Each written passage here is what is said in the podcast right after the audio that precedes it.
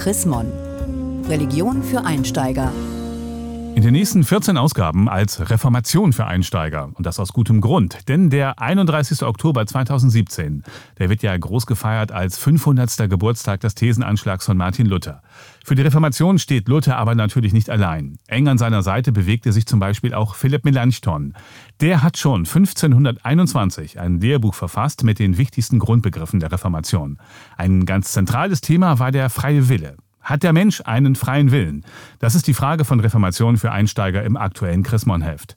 Henning Kiene, Pastor im Kirchenamt der Evangelischen Kirche in Deutschland. Zuerst einmal, wer war eigentlich Melanchthon?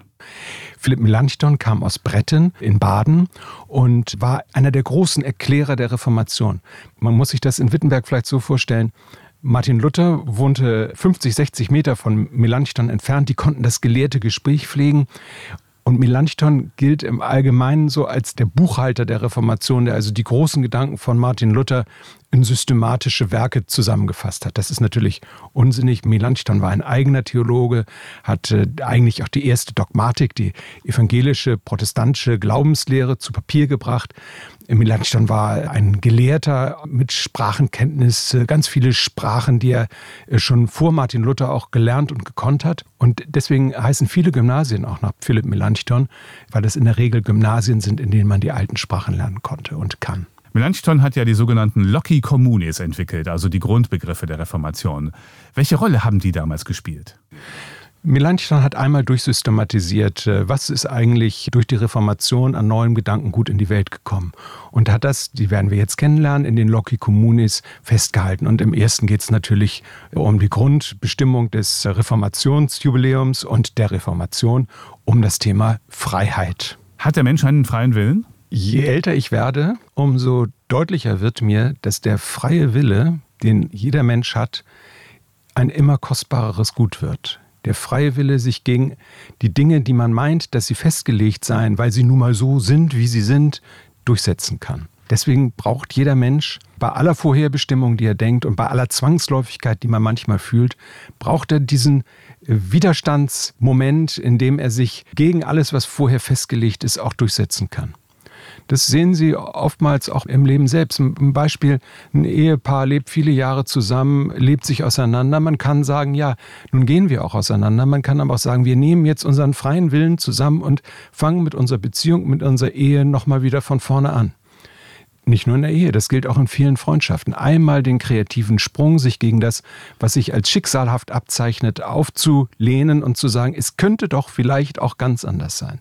Das ist der freie Wille, den jeder Mensch in seinem eigenen Leben braucht. Wie haben Melanchthon und auch Luther den freien Willen gesehen? Luther sah den Menschen als Reittier, auf dem mal der Teufel und mal der freie Wille sozusagen reitet, wobei er sich dann immer mehr mit der Freiheit des Christenmenschen befasst hat als mit der Bindung. Und genauso gilt es auch für Melanchthon.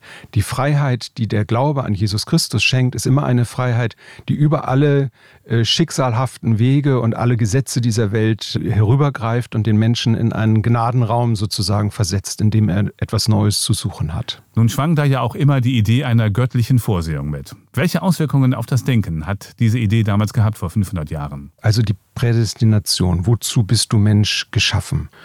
Immer wenn es um Jesus Christus geht, ist die Vorherbestimmung des Menschen auf Jesus Christus hin fixiert und fokussiert.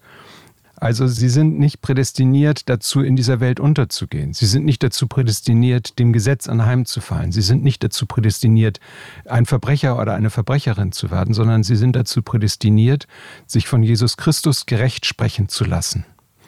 Insofern läuft jeder Gedanke, wozu der Mensch vorherbestimmt ist, immer wieder an dem Punkt zusammen, an dem Christus den Menschen tatsächlich erlöst hat. Manche Hirnforscher behaupten ja, der freie Wille, das sei eine Illusion. So nach dem Motto, ich wollte den Whisky ja gar nicht klauen, aber ich konnte einfach nicht anders. Ja, oder Google rechnet mir oder Facebook rechnet mir mit vielen Algorithmen vor, was mein nächster Schritt sein wird, was ich als nächstes tun und als nächstes bestellen werde. Und die Drohne mit der Bestellung äh, schwebt schon über meiner Wohnung und wartet nur noch darauf, dass ich auf meine Maus klicke und das Paket auch tatsächlich bestelle, das da für mich schon vorherbestimmt ist ja, es gibt Dinge, die rechnen uns unser Leben schon vor.